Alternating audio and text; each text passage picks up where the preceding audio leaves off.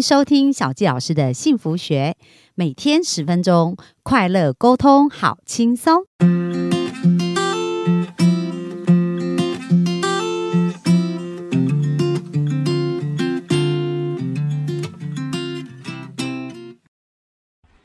欢迎收听小纪老师的幸福学，很开心又在空中跟大家见面。那我们呢聊了有关于一些长辈的。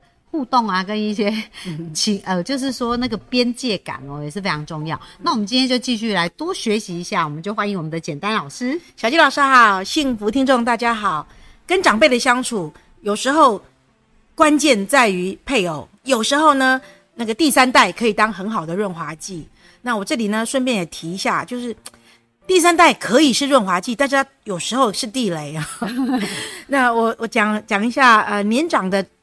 就是我们彼此的父母亲啊，常常是年纪大，常常那活动范围比较少、比较小，然后他们在家里面的行为模式可能就是看电视啦，或者是呃政论节目啊，或者是谈股票啊等等的，或者是他需要吃需要吃的东西比较软烂啊等等的，这样子的习惯跟生活的模式，常常跟第三代很不一样，是很不一样，或者是你很不希望第三代照着这个模式。来以为生活应该就是这样，所以如果我们过度把生活的焦点放在一起居住的长辈，到最后对第三代的影响有时候是不好的。哇，这也是要注意。对对，这要注意。所以很多人就会想要搬离家里，就是小夫妻有了小孩之后就很希望搬离家里，因为教育观念不一样。所以这里要聊一聊，我们中间这一代中生代，就是配偶怎么样适当的在孩子跟长辈面前，让彼此都知道那个定位或者是界限。举例来说，我印象很深，曾经有一次，呃，那是我公公的时候已经八九十岁了，年纪大了，能够做的事情真的不多。有一次呢，我回家之后，我公公很气愤的跟我告状，告我女儿的状，说他抢他的遥控器藏起来，把他遥控电视遥控器藏起来。然后我后来了解为什么，然后女儿就说他他爷爷整天整天都在看电视，那我只有那个时候可以看那个电视而已，那我只是，可是他不让我看。他就一直那，所以 一个老小孩，一个小小孩。对，那你听他理性的分析，好像也对啊。爷爷是一整天都在看，他随时都在看。可是呢，我只有看那一小段而已。他为什么不能让我看呢？那他都把电视就转掉，所以我就拿走遥控器这样，那就很生气。那当然，我公公就。打了我女儿，就很生气的打了我女儿。我女儿很委屈，回来我回来就跟我告状。那我公公也也很不很不高兴，对这个小孩，你们要教他啊要尊敬老尊贤呐，要尊敬长辈啊，这这之类的。那我就先这时候要很大智慧考验，是不是哈？真的很难。我说不可能买两台电视，不可能买两台电视。基本上看电视对我来说就不鼓励了，我就不鼓励了哈。这第一个，第二个，我就问我女儿说，爷爷已经。快要九十岁了，那时候快要要快要差不多九十岁了。爷爷能做的事情，我们来数一数。爷爷能做的事情有几件？看电视啊，买菜啊，看报纸啊，散步啊，大概数一数不会超过十件事。你呢？你可以溜纸牌轮，弹乌克丽丽，你可以画画，你可以剪纸，你可以去骑脚踏车，你可以做的事情大概一百件。那爷爷真的选择不多哦，那他能活的时间。也很少，那我们不可能买第二台电视的情况下，就能不能第一个优先？我们我会我会希望优先让爷爷做他的选择，他能做的选择。这第一个，第二个，如果你真的真的真的那个电视，可是你家里很委屈啊，你他整天都在看的，你想看的那个时间，只不过每天才半小时或者一小时。如果你真的真的好想看，觉得很不公平、很很委屈，你可不可以跟爷爷商量，而不是把爷爷的遥控器藏起来？因为他在找不到遥控器的情况下，他又不能做别的事情，他就会很生气。能不能用讲的？那用讲的有很多种方式。你就像我刚刚在给你讲，到爷爷可以，你就像你跟我告状一样，就可以讲说：爷爷，你你想看的时间很多，我可以看的时间只有这么少，我等下就要去做功课，我就我就要早就要睡觉了。你可不可以让让我看，就是好好的撒撒娇也好啊，或者说道理啊，然后你要退让，各退一步，那爷爷呢可能就会愿意哦，对。哎，后来他就真的，我女儿就真的这样做，然后就就达到一个平衡，这样就，哎，我觉得其实是要要教的，嗯，哇，我觉得这很棒，很有智慧，因为你一方面让孩子学习同理，同理心嘛，让他，而且不是压榨他，因为很多父母就会规定孩子说，你们就不能这样做什么，我怎么说就怎么做，对对对，跟他老公呃无心不吹，就听着就好，对，所以有时候长辈就一直一昧的要求孩子要去尊重。长辈，那孩子就觉得很委屈嘛。所以刚刚简单老师很棒，就是跟孩子探讨啊，对不对？让他了解爷爷的的这个状况，又有同理心，要让他理解。对，然后又教他，哎，可以怎么跟爷爷积极好好的沟通啊？那我觉得这对孩子是一个非常棒的、非常棒的教育。这里要很小心，就避免你跳下去直接越位。而且不要去居中协调，不要越位，你要让当事人自己学习去学习相处，因为你不可能永远都在现场，你要让孩子也第一个那样的能力、那样的沟通跟那样的谅解，要长在他身上，要他的观念要要能够精致。刚好对孩子是一个机会教育，观念有了，你不用处理数不完的事件，对他自己会开始有那个同样的类似去判断。对对对对，下次类似的情形，其他事就可以就可以类推，还有吃。吃饭吃饭选食物的种类，我公公是一定要一天一天软烂不用说，他一天三餐当中一定要有一餐要吃鱼，然后孩子可能对刺啊对什么的，那我们就折中能不能鲑鱼、鳕鱼、对对。剥皮鱼。就不用 那个那个虱目鱼已经除刺的，就是我们能不能居中折中选选那样子，或者是选一个餐厅是有他爱吃的那个鱼，也有孩子。需要的。这个，哎，那简单老师你怎么会想到用这样的方法处理啊？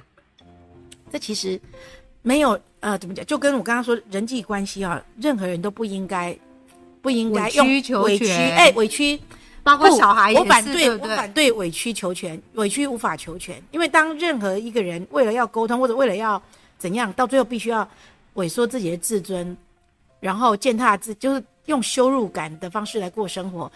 久了之后哦，你要你跟自己的关系会不好，你跟配偶的关系也会不好，更不要说那个间接的那个长辈的关系。所以其实这是同一组核心价值观，对不对？就是说，哎，觉得人都是应该要尊尊要彼此尊重，所以即使他是那么小的小孩，也是应该得到尊重嘛。对，那也要教他如何去尊重长辈，如何去沟通这样子。示范呢？我们我们像好多次，好多次。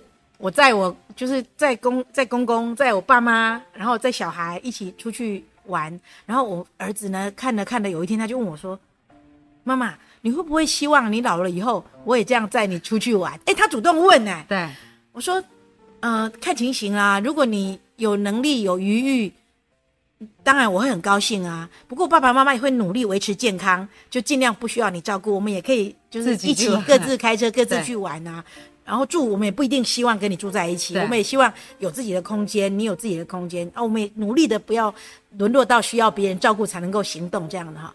他说：“可是哈，我儿子就听了完就说，哦，那我知道了，我会尽量了。不过哦，可是我没有办法开车载你哎，我没有办法像这样子开车载你去玩呢。我就这样讲，问他说为什么？”他说：“我不会开车啊，我也没有车啊。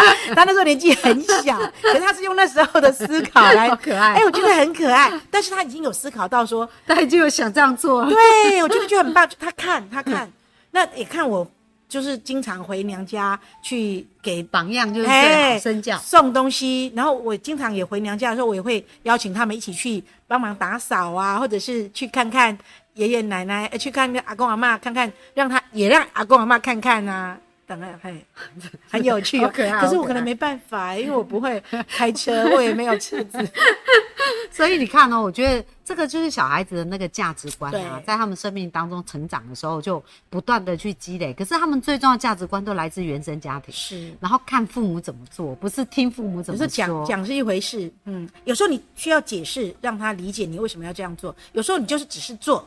可是你一定要行为啊，就是行为在先嘛，然后你解释在后。但有一种父母可能都是一直讲一直讲啊，没有没有 action。比如说，哎，你不可以看电视，然后自己一直看电视，只是一直给剧本。对对，你不要划手机，然后自己一直划手机，类似这样。哦，所以真的是这个这个榜样很重要，重要。嘿，那同样的，对子女的教育啊，如果我们真的觉得长辈干涉或者是那个引导的方向，我们觉得有问号，你怎么办？就私下要跟孩子沟通喽，对不对？是吧？还是你是怎么做的？两边私下都要处理。嗯，因为我不不希望长辈长辈持续在发生，或者是长辈呃，在我不知道的时候，他仍然用这个方式。那我看得到，那相相对呃容易处理，就是我才知道孩子可能受了什么伤，或者是这件事情哪里那有没有实际的案例？实际的案例哦，有有一次。那个我儿子在幼稚园就被老师投诉，应该是被同学投诉，说老师来跟我打电话跟我讲说，我儿子把别人的东西藏起来，然后全幼稚园都在找那个东西，然后我儿子也装模作样的跟人家一起在找，然后后来终于找出来了，结果其实就是我儿子藏起来的。当然那那些他觉得好玩这样子。对对对，然后回来我们就问他，今天是不是有？我就当然要跟他求证了，是不是有发生这样的事情啊？你是不是把什么什么东西藏起来？他说对啊。我说你为什么要这样做？你这样子人家找的很着急，那人家在找你还不讲不拿出来，你还在那里那里装着找，他就很生气，就说爷爷也是这样啊。他就说爷爷也是这样啊，确实我公公会这样，他觉得这样很好玩。就让孩子们很着急，在那里找东西啊，没有啊，没有看到啊，你看就是模仿的。那那当小孩这样子说的时候，他就错误的学习，错错误的模仿，因为爷爷一直用这个模式在跟他互动，好多件啊，类似这样的事情。他说也是这样啊，那为什么爷爷可以，我不可以，对不对？他不懂啊，他不懂啊，而且那么小，而且爷爷也都觉得很好笑。然后我小孩可能，所以他就觉得说，哎，这是一件好玩的事，这不这不是一件是犯错，对啊，不是错啊。那有什么关系？而且爷爷也是跟着一起 走，我了！我复制的超像。然后我后来我跟幼稚园老师解释过、说明过之后，那我也跟孩子讲，我就说，这样当爷爷这样做的时候，你会不会很着急？一样又回到对，要他去同理心，要他去理解。那但是缺点是哈，儿子可能太太多次这样子的模式了，所以他甚至认同了这样的行为。很糟，所以这这件事情就得要一一而再再而三告诉他，这样很浪费时间，很很很不必要，而且这样子会增加很多的担忧，让那个失主会很烦恼，然后等等等的，就是很像这样的事情互动的模式不好，哎，就是没有建设性，而且很耗很耗损彼此的信任，哎，就是讲讲讲，后来就不再这样做好。那问题是长辈你要怎么跟他沟通？